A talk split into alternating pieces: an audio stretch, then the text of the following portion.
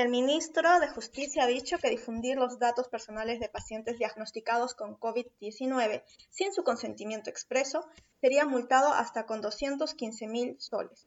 Estas declaraciones han preocupado a las empresas porque la probabilidad de contagio es muy alta y seguramente todos enfrentaremos una situación en la que tengamos que decidir entre la privacidad de nuestros colaboradores y el riesgo a la salud de las demás personas que trabajan con nosotros. Bienvenidos a Empática, el podcast de Behavioral Legal Design de Baxel Consultores. El tema de hoy, protección de datos personales versus políticas de salud pública.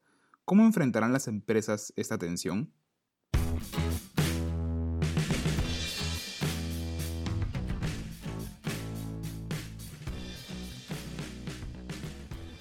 Hola a todos, soy Mario Drago, socio de Baxel Consultores, y junto a Alejandra Infantes, psicóloga y behavioral legal designer de nuestra consultora, hablaremos un poco sobre un tema sobre el que las empresas nos han consultado bastante en estos días. ¿Cómo puedo proteger los datos personales de los trabajadores diagnosticados con coronavirus sin poner en riesgo al resto de mis colaboradores? Hola Ale, bienvenida. Hola Mario, hola a todos. Sí, este tema es muy interesante para empezar nuestras discusiones sobre la relación entre el diseño, las ciencias del comportamiento y el derecho.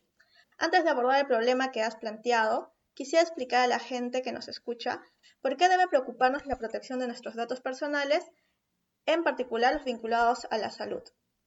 Los datos personales nos hacen identificables, revelan nuestra información privada y personal. Cada uno de nosotros tenemos el derecho de decidir si los compartimos o no. Esto es más relevante aún respecto a los datos sensibles, que son los que forman parte de nuestra esfera más íntima.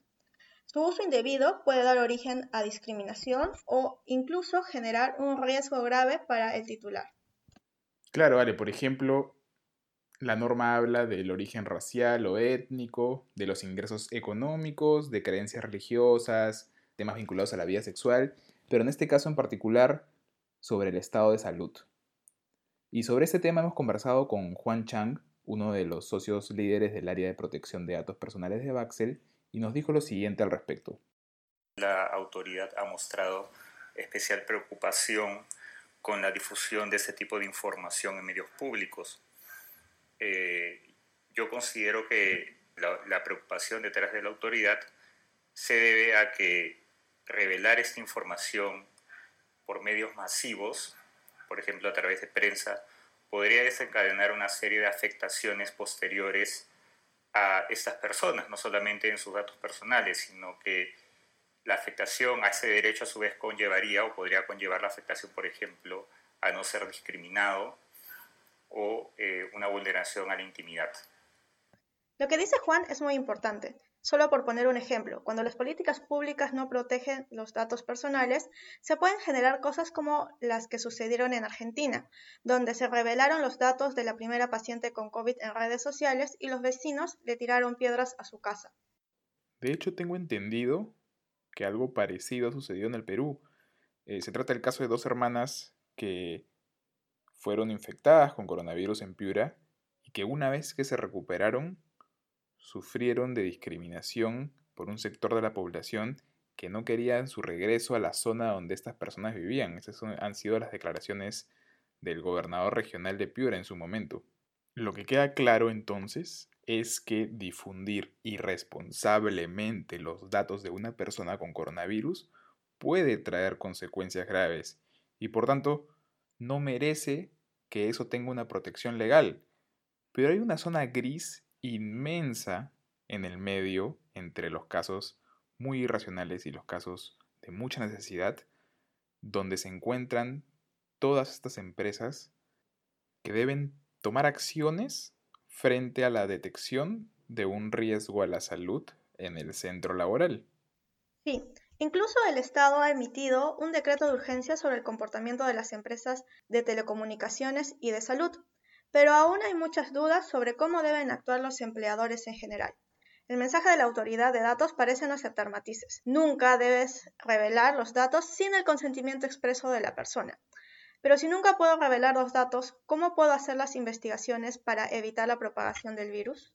Aquí es donde la autoridad de datos debe actuar de manera razonable y aplicar un test de ponderación de derechos caso por caso. Una persona con coronavirus que ha tenido contacto con gente en su oficina, por ejemplo, no puede negarse a revelar sus datos basándose en su derecho a la privacidad, cuando esta puede ser la única manera de averiguar quiénes más podrían estar en riesgo. Las revelaciones se deben hacer con sumo cuidado, protegiendo la privacidad de los afectados siempre.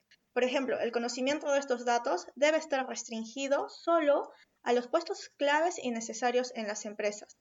Juan también nos comentó algo sobre esto. La situación de emergencia lo que nos lleva es a la necesidad de hacer un análisis de ponderación de derechos. Es decir, puede haber escenarios en los cuales no sea necesario publicar el nombre de una persona infectada o paciente de, COVID-19. Sin embargo, existen situaciones en las cuales sí sea necesario divulgar esa información precisamente para hacer un seguimiento, poder detectar a otras personas que tal vez se encuentran infectadas. Es muy interesante lo que dice Juan. Nosotros, tomando en cuenta eso, tenemos algunas recomendaciones generales para que las empresas puedan actuar razonablemente ante estas situaciones. Creemos que las empresas no deben vivir en una constante paranoia sobre incumplir las normas de salud o las normas de protección de datos, como si éstas no pudiesen conciliar la autoridad de datos tiene que escuchar estas preocupaciones y reconocer que el peligro no está en estas circunstancias laborales que escapan de lo que la regulación en su momento pensó, sino que el peligro está en la divulgación irracional de estos datos. Recomendamos cuatro acciones que las empresas pueden ejecutar en este contexto. Si alguno de sus trabajadores presenta síntomas, comunicarse con la autoridad de salud inmediatamente. No publicar la información o los datos del trabajador en toda la empresa. Solo el personal autorizado e indispensable puede conocerla, es decir, aquellos que están a cargo de la ejecución de protocolos de atención y seguridad, por ejemplo, los recursos humanos o los médicos ocupacionales. Si se decide informar a toda la empresa, no se debe identificar al trabajador ni trasladar información sobre sus datos personales. En este caso, la información debe estar anonimizada y únicamente se debe trasladar aquella información que necesariamente tiene que divulgarse para la seguridad de todos. Y por último, Realizar una investigación es algo que las empresas no pueden dejar de hacer para poder identificar si otros trabajadores han sido infectados o podrían tener un riesgo de contagio. En este caso, es importante que se acondicione un lugar dentro de la empresa para resguardar físicamente la información con acceso restringido y especificar qué personal puede ingresar y si la información se almacena de manera digital, entonces deben cumplirse con determinados protocolos de seguridad, como el otorgamiento de usuarios y contraseñas y de firewalls para evitar el acceso de agentes externos a la empresa. Por último, lo que sí es necesario, tanto para el aspecto físico como para el digital, es la presencia de trazabilidad respecto de aquellas personas que han accedido a la información. Esto significa que la empresa y eventualmente la autoridad deben saber ambos qué personas cuándo y cómo han accedido a determinada información sobre la salud y la identidad de una persona. Si miramos hacia atrás, podemos aceptar de que no hayan existido protocolos para estas situaciones. Sin embargo, estamos ante una nueva oportunidad para diseñar propuestas centradas en el usuario para su uso a futuro, que sean útiles, amigables y fáciles de aplicar. Y bueno, con esto damos por terminado nuestro primer episodio de Empática el podcast de Behavioral Legal Design de Baxter Consultores. Hemos grabado en esta oportunidad a la distancia, lo cual ha sido todo un reto, pero esperamos que les sea útil. Si tienen dudas o comentarios, nos pueden escribir siempre a nuestros correos electrónicos mdrago.baxel.p y ainfantes.baxel.p para seguir compartiendo ideas y absolver sus consultas. Gracias a todos por escucharnos y si les gustó, no se olviden compartir.